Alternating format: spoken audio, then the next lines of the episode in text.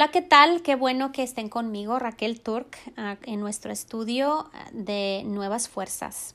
Y en las últimas semanas hemos estado hablando respecto a la fe, las cosas que tenemos que aprender sobre la fe.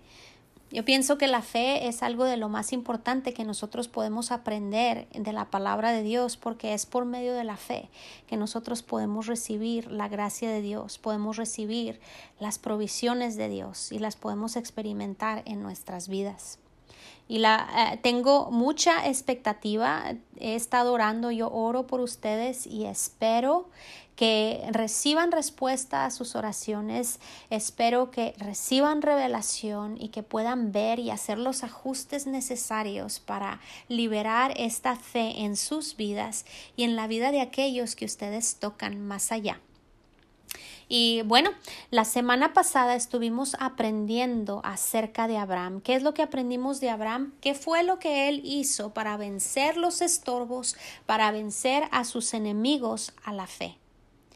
Y yo pienso que uno de los errores más comunes que nosotros cometemos al aprender, al empezar a aprender a vivir por fe y no por vista, es el pensar y el actuar como si nuestras circunstancias no fueran reales, como si estuviéramos ignorando lo que sucede a nuestro alrededor. Como decía la semana pasada, es que el pensar que nada más se trata de esconder la cabeza como las avestruces o el taparnos los ojos y los oídos y pretender que no está sucediendo nada a nuestro alrededor. Eso no es la fe y eso no nos va a dar victoria. Al contrario, las circunstancias nos van a atrapar, nos van a tragar, nos van a ganar. No, la fe, la fe real no ignora las circunstancias, la fe real no ignora lo que, lo que estamos viviendo, pero la fe real exalta, la fe real considera la palabra de Dios. La fe real calcula respecto a lo que Dios ha dicho y hace planes respecto a lo que Dios ha dicho por encima de las cosas que nos están sucediendo. Eso es precisamente lo que Abraham hizo. Abraham consideró la palabra de Dios, Abraham consideró la promesa de Dios, Abraham consideró el poder de Dios, Abraham consideró la habilidad de Dios y él no se puso a pensar o se puso a calcular que su cuerpo ya estaba viejo, que el cuerpo de Sara estaba aparte de viejo, que su matriz era estéril, que nunca había tenido hijos. Abraham no consideró todas esas cosas, no las ignoró, pero no las consideró. Y eso fue lo que estuvimos aprendiendo viendo de él la, semana pasada. Pero esto es algo que yo también veo en el apóstol Pablo. El apóstol Pablo, él aprendió a vivir por fe. Y si alguien tuvo una vida difícil fue el apóstol Pablo. Él tuvo una gran revelación de Jesucristo y de la obra terminada del Calvario y por ello tuvo mucha persecución. Pero hay algo que él escribió en, eh, en, la carta a los filipenses, en el capítulo 4, en el versículo 11. Y esta carta a los filipenses él la escribió cuando estaba encarcelado y estaba enfrentando situaciones muy difíciles. Y esta, esta carta es una carta de ánimo. Él estaba ah, diciéndole a la, a la, gente de la iglesia en Filipenses que él estaba bien, que no se preocuparan por él. Era una, eh, es una carta que está llena de gozo y de optimismo y está llena de fe. El contenido de esa carta está lleno de fe. Hay algo que él dijo en el versículo 11 del capítulo 4 y esto yo lo traduje de las, de, la palabras, de las palabras griegas que ustedes saben que me gusta estudiar pero esto es algo que él dijo, dijo, he aprendido a ser independiente de las circunstancias. Y eso es lo que la fe es. En mi vida, Dios me ha dado la oportunidad de conocer personas, eh, personas de fe, personas que han experimentado milagros en sus vidas, personas que han vivido por fe y no por vista. La semana pasada estuve mencionando a mi mamá espiritual, eh, Opal Cruz, cómo es que ella recibió sanidad de una enfermedad incurable que se suponía que ella debería estar muerta ya hace más de 40 años. Sin embargo, ella todavía vive y enseña a gente respecto a la fe, cosas de la fe. Muchas de las cosas que he aprendido las he aprendido por medio de la revelación que Dios le ha dado a ella. Pero he conocido otras personas que han tenido una vida exitosa, si se puede decir, de fe, porque han conocido, caminado con Dios. Y hay algo que veo en estas personas, es algo que es ah, común en ellas. Yo pienso que muchas veces cuando estamos hablando de una persona que es espiritual, de una persona que, que que vive, que tiene mucha fe, nos imaginamos a esta persona que ora con mucha intensidad o que grita y habla la palabra de Dios o que dice todo el día aleluya, aleluya, o si tiene eh, los dones del Espíritu, una persona que se mantiene orando en lenguas, pero realmente esta no es la característica común que yo conozco en estas personas, que yo he percibido en estas personas. La fe es algo que se percibe. Es algo que nosotros podemos notar en una persona. Pero lo que yo veo, lo que he visto en ellos es que son estables. No son como los yoyos que están para arriba y para abajo, para arriba y para abajo, o como las montañas rusas que están en el tope de la montaña y al siguiente día se encuentran en el abismo. Una persona que es eh, que, que está hacia arriba y hacia abajo, yo creo que la podemos describir como una persona que es inestable. Y las personas, la gente que ha aprendido a vivir por fe es estable. ¿Por qué? Porque eh, han aprendido a basar su corazón, sus emociones, sus pensamientos en lo que dice Dios y no en lo que dicen las circunstancias. Las circunstancias siempre van a cambiar. Si alguien te dice que si vienes a Cristo todas las cosas van a ser perfectas, que no vas a tener problemas, te están mintiendo porque vivimos en un mundo caído y porque problemas vienen. Jesús mismo dijo, en el mundo tendrán aflicción, pero estén de buen ánimo porque yo he vencido al mundo. Hay algo que dice en Santiago, en la carta de Santiago, en el capítulo 1, en el versículo 8 dice, el hombre de doble ánimo. En la traducción en inglés dice, el hombre que tiene doble mentalidad. Y se refiere al hombre que tiene, o una mujer también, ¿verdad? Ah, que tiene dos diferentes tipos de pensar. Dice ahí que es inconstante o que es inestable en todos sus caminos. Y si continuamos leyendo ahí en el capítulo 1, dice que una persona que es así, que tiene, que tiene doble ánimo o que piensa un día una cosa y al siguiente otra cosa, no puede recibir de Dios. Eso es más bien, eh, describe, yo pienso, la duda. Un día piensas, ah, es que yo creo que sí, que Dios es todopoderoso, y al siguiente día estás pensando todo lo contrario, es que las circunstancias no me muestran que Dios es todopoderoso. Y esa es la batalla de la fe. Para vencer esta batalla de la fe es de suma importancia el mantener una mente singular, una mente enfocada en Dios, una mente enfocada en su palabra en la palabra de Dios. Como les dije en, en, estudios anteriores, nuestra lucha, la lucha, dice la palabra de Dios que nosotros peleamos la batalla de fe, dice pelea la buena batalla de la fe. Y no se trata de estar peleando con demonios, nos imaginamos a esos que ponen en la televisión o al exorcista o cosas así. Pero en nuestra vida cotidiana, nuestra batalla de la fe tiene que ver con nuestros pensamientos. Nuestro enemigo está buscando nuestros pensamientos, nuestra atención, está tratando de mantener nuestro enfoque en las circunstancias, está tratando de mantener nuestro enfoque en nuestros problemas, en lo que dijo tal persona, en lo que me está sucediendo. Y Dios de la misma manera necesita nuestro enfoque, Él necesita nuestra atención, Él necesita, Dios necesita que nosotros consideremos, así como como lo hizo Abraham, que consideremos sus promesas, que consideremos sus provisiones en la cruz del Calvario, que consideremos el poder de la cruz, que consideremos el poder de la sangre de Jesús, que consideremos todas esas cosas. Y es así como nosotros vencemos, venceremos a los enemigos de la fe.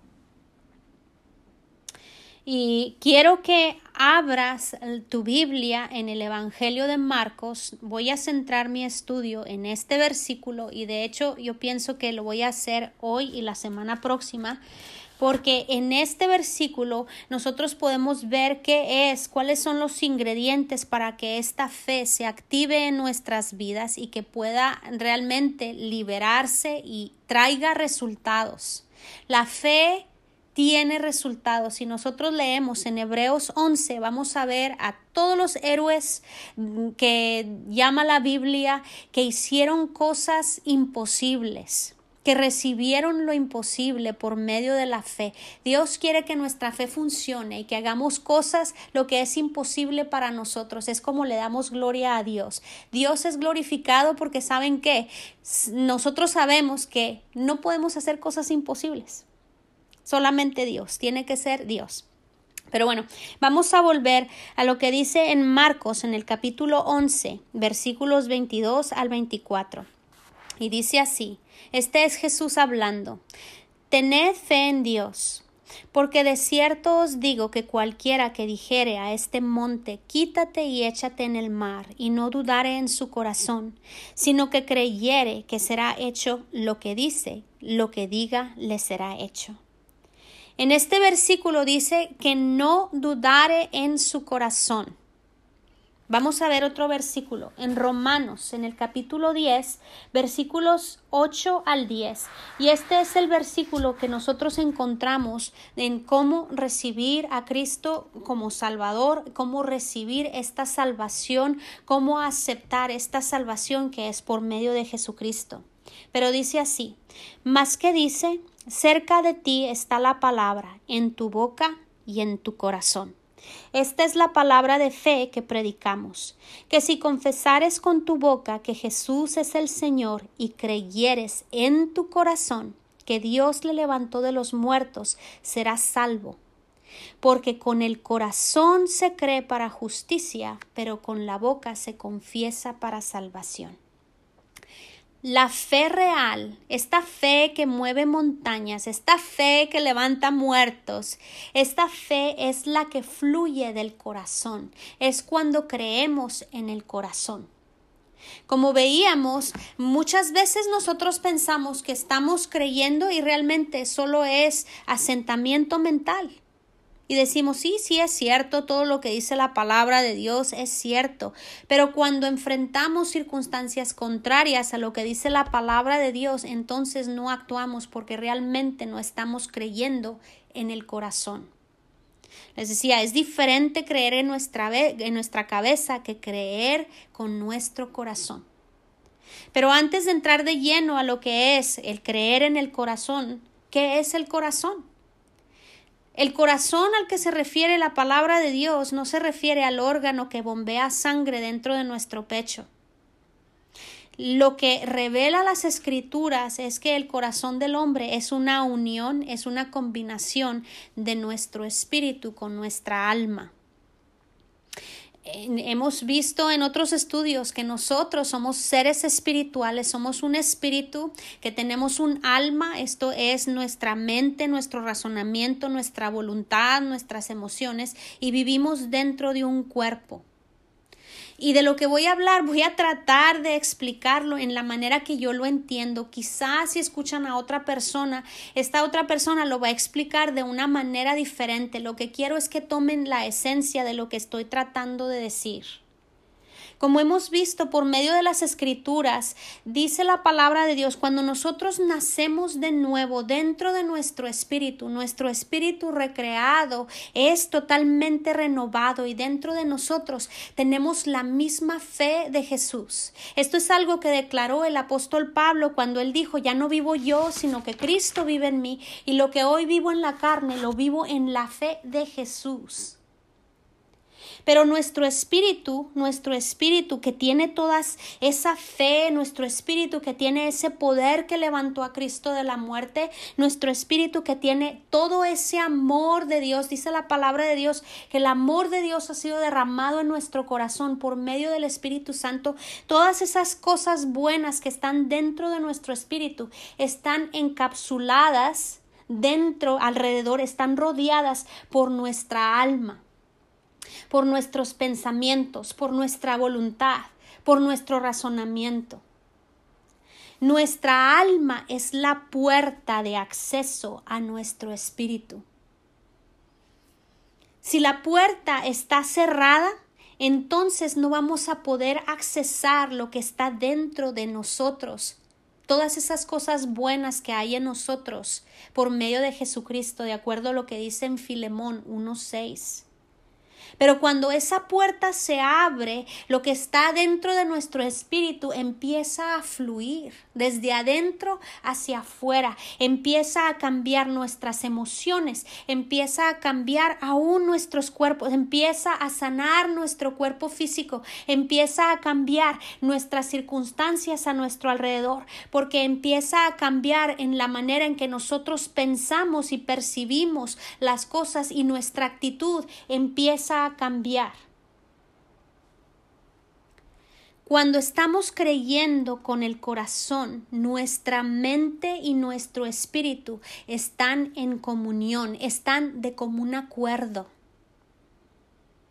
En Romanos, en el capítulo 10, en el versículo 17, dice ahí que la fe es por el oír y el oír por la palabra de Dios. Cuando nosotros escuchamos la palabra de Dios, esta palabra que contiene vida, Jesús dijo, las palabras que yo hablo son espíritu y son vida. Pero e, esos contenedores, cuando escuchamos la palabra de Dios, ese contenedor de vida, de espíritu, la esencia misma de Dios, esa fe está dentro de esa palabra y empieza a hacer cambios en nuestra alma, empieza a impactar nuestra alma cuando la recibimos, cuando la aceptamos. Cada vez que tú escuchas la palabra de Dios, tú tienes la capacidad de rechazarla o de aceptarla. Cada vez que tú la escuchas. Si escuchas una promesa de Dios que dice, mi Dios suplirá todas tus necesidades de acuerdo a sus riquezas en gloria por medio de Jesucristo. Eso es algo que la palabra de Dios dice. Cuando tú la escuchas, tú puedes decir, ay, sí, gracias a Dios, que sí, Él suple. O puedes decir, yo no sé cómo lo puede hacer porque tengo muchísimas cuentas. La verdad es que no, no sé, no, no creo que eso pueda suceder. Eso puede suceder para una persona, pero no para mí. Pero es cuando nosotros aceptamos, cuando nosotros recibimos esa palabra, que entonces esa puerta, esa puerta que tiene detrás de esa puerta el poder de Dios, esa fe de Dios empieza a abrirse. Es cuando nosotros tenemos revelación. Eso es revelación que no solamente estamos siguiendo eh, lo que otra persona nos dijo, y es por eso que es difícil para mí explicarlo, porque esto es algo que el Espíritu Santo te va a enseñar a ti personalmente, te va a mostrar cómo es que esto funciona entre tu alma y en tu, en tu espíritu. Pero es cuando nosotros recibimos esta revelación, es cuando la palabra penetra nuestra alma y entra hasta lo más profundo de nuestro ser, hasta tener comunión con nuestro espíritu, estar de común acuerdo con nuestro espíritu. Yo no sé si esto es algo que te ha pasado, a mí me, me, pasa en muchas ocasiones. Estoy leyendo la palabra y pueden ser versículos que he leído cientos de veces. Y es como si de repente, ¡pum!, una luz se prende y entonces puedo verlo. Hay veces que vemos, pero realmente no vemos. Pero si todo lo que estamos poniendo en nuestra mente son las cosas del mundo, si las opiniones del mundo, lo que dice el Google, lo que dicen las noticias, lo que te dijo tu esposo, lo que dice el médico, lo que dicen todas las circunstancias, si eso es todo lo que nosotros estamos poniendo en nuestra mente, esa puerta, esa puerta va a permanecer sellada. Y muchas veces podemos estar en plena, en toda necesidad, teniendo tanta necesidad, teniendo dentro de nosotros un tesoro. Y voy a tratar de, hacer un ejemplo para... Ah, quiero pintarles un dibujo en sus mentes. Es la manera en que eh, lo puedo expresar, en que lo puedo explicar.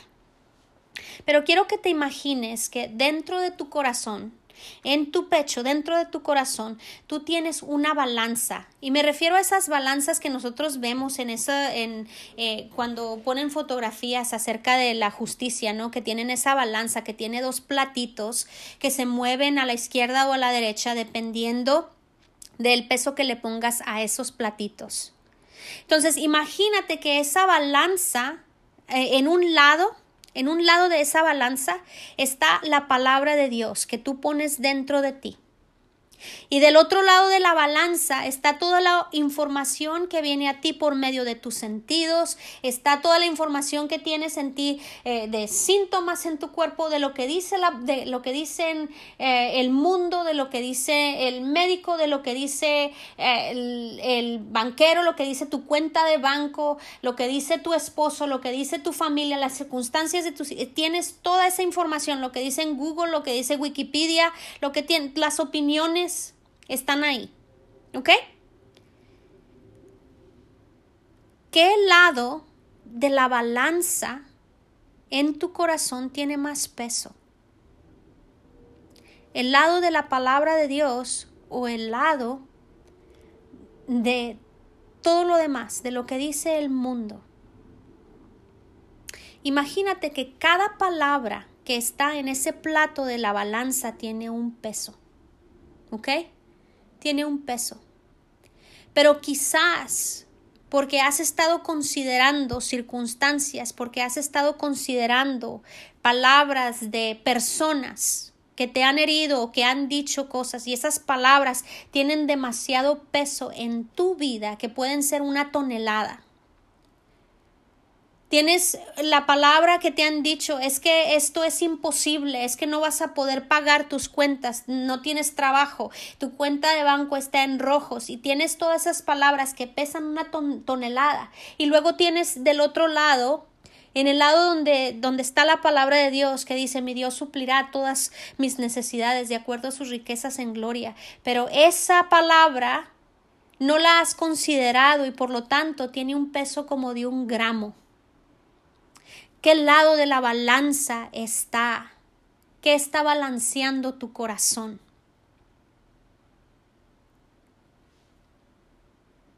Considerar, meditar, leer, escuchar la palabra es lo que empieza a cambiar ese balance en nuestro corazón.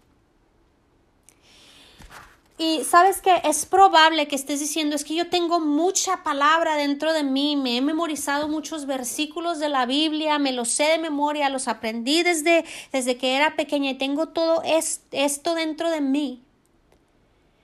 Pero ¿qué me dices del otro lado de la balanza? Si la balanza está totalmente balanceada, vaya la, la redundancia, si está, si está totalmente balanceada, no estás moviendo las montañas en tu vida. La balanza tiene que estar cargada, el peso que tiene que estar, lo que le da sustancia a tu corazón, lo que pesa dentro de tu corazón, debe de ser la palabra de Dios y lo demás tiene que ser ligero. Como el apóstol Pablo, él dijo, he aprendido a ser independiente de circunstancias. ¿Por qué? No que las circunstancias no estuvieran ahí, pero realmente las circunstancias no tenían valor en sus pensamientos o en su corazón comparado a las promesas de Dios, comparado a las cosas reales espirituales que no se ven. Y si nuestra balanza está siempre del lado, del lado, del lado de las cosas que nos dicen nuestros sentidos, está del lado de las circunstancias, esa puerta, la puerta que, que hace que las cosas que están dentro de nuestro espíritu va a permanecer cerrada. Quiero que medites en esto. Quiero que pienses en esto. Quiero que veas esa balanza, la balanza de tu corazón. Ahora en, este momento quiero que, que cierres los ojos y que simplemente te imagines esa balanza en tu corazón. Y quiero que seas sincero contigo mismo y con el Señor. Y en esa balanza quiero que veas el peso que le has dado a la palabra de Dios y el peso que tienen ahorita tus circunstancias. La palabra de los hombres, las opiniones de los hombres, lo que estás viviendo hoy. Quiero que al ver la condición de esa balanza, te respondas a ti mismo. Yo creo que tienes la respuesta del por qué no has recibido respuesta a oraciones o del por qué no has visto las montañas de tu vida ser removidas. Como Jesús lo dijo, ¿verdad? Dice que la fe mueve montañas. Una vez que veas esta balanza, quiero que tomes una decisión y que esa decisión sea el cambiarla. Que tú digas conscientemente, voy a cambiar la balanza de mi corazón. Voy a darle valor a lo que realmente tiene valor. Voy a darle el peso a lo que realmente tiene que tener peso en mi vida. Si la balanza de tu corazón está totalmente ladeada hacia el lado de dudas, de incredulidad, del temor, hacia el lado de todo lo que dice el mundo, deja de ponerle más peso. No le pongas más peso. Cada día tú decides qué es lo que vas a escuchar, qué es lo que vas a recibir. En algunas circunstancias puede que no tengas otra más que escuchar algo que una persona está diciendo, pero la mayoría de las veces nosotros somos los que decidimos qué es lo que vamos a ver, en qué, qué es lo que vamos a considerar.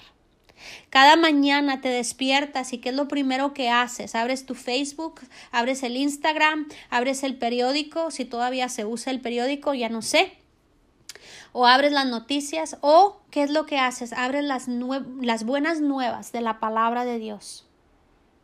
Si tu balanza está del lado de las voces del mundo, cierra tus oídos a ello. Deja de darle peso.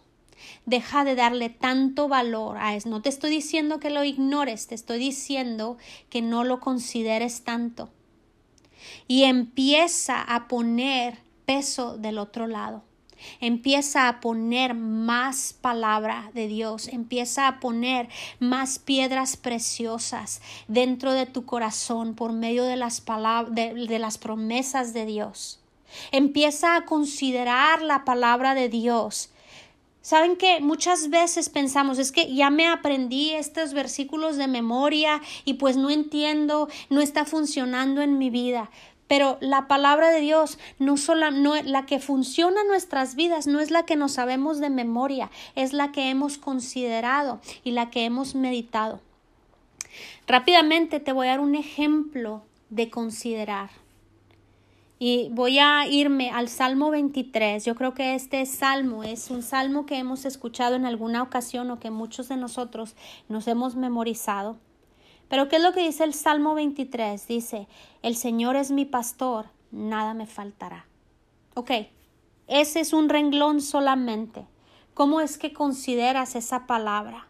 El Señor, el Dios omnipotente, el Dios Todopoderoso, mi Creador, mi Redentor, el Dios que me ama, el Dios de toda creación, el Señor del universo, el que sustenta los cielos y la tierra, el Dios que alimenta a todo ser viviente, el Dios que hace llover sobre toda la tierra el Dios, el Señor sobre toda creación, el Señor que venció a Satanás, el Señor que venció la muerte con poder, el Señor que murió y que resucitó de la muerte. ¿Qué estás haciendo? Estás considerando. ¿Y qué, qué dice enseguida? Dice, Él es mi pastor. ¿A qué se refiere la palabra pastor? Él es mi guía, Él es quien me guarda, Él es quien me cuida, Él es quien me lleva a, a prados para que yo coma, Él es el que me da de beber, Él es mi pastor, Él me lleva, el que me lleva por caminos.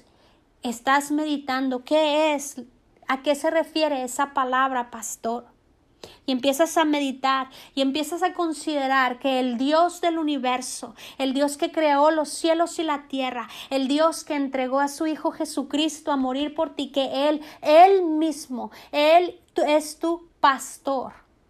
Él es quien te guía, Él es quien te lleva en lugares de delicados pasos. ¿Qué es lo que hacía o qué es lo que hace un pastor de ovejas? Las guarda, las cuida de lobos rapaces, no permite que nadie las, las dañe las alimenta y las guarda y las unge y les limpia y les sana las heridas. Eso es, nuestro Dios es nuestro pastor. ¿Y qué continúa diciendo ahí? Nada, nada. Esa palabra en hebreo significa absolutamente nada. Nada. Nada me faltará. Y cuando tú empiezas a considerar, empiezas a decir, a decir, no me faltarán las fuerzas, no me falta la salud, no me falta protección, no me falta sabiduría, no me falta ninguna cosa buena, no me falta el alimento, no me falta nada, nada me faltará. ¿Qué es lo que estamos haciendo ahí? Al nosotros considerar, estamos dando peso a cada palabra de Dios. Estamos dando peso a esas palabras que Dios envió y estamos permitiendo que esa balanza empiece a hacerse del otro lado a moverse a favor de la palabra de Dios, que su palabra tenga peso y que las palabras del mundo no lo tengan.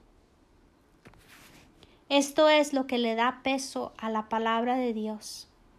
Y eso es lo que va a empezar a mover la balanza de tu vida. Eso es lo que significa creer con el corazón, a creer la palabra de Dios con el corazón. Y dice la palabra de Dios que cuando nosotros creemos en el corazón y luego hablamos sin dudar, nosotros tendremos aquellas cosas que estamos diciendo. Eso es lo que dijo Jesús. Y la semana próxima voy a estar hablando acerca del poder de nuestras palabras, voy a estar hablando acerca de cómo es que liberamos nuestra fe y es precisamente creyendo en el corazón y hablando con nuestros labios, diciendo la palabra de Dios con nuestros labios. Y es así como nosotros podemos ver el poder de Dios moviéndose en nuestras vidas. Y pues bueno, me pasé un poquito de tiempo, espero que esto sea de bendición, espero que consideren la balanza del corazón. De hecho, tengo una balanza aquí en mi casa que compré hace años precisamente por eso, porque empecé a ver la balanza de mi corazón. Y la balanza de mi corazón, la verdad es que estaba dada al traste, como decimos en México. Pero es posible, el considerar la palabra de Dios siempre nos lleva a la victoria si no nos damos por vencido. Dios siempre está de nuestro lado cuando nosotros estamos del lado de su palabra. Amén. Que Dios los bendiga y hasta la próxima semana.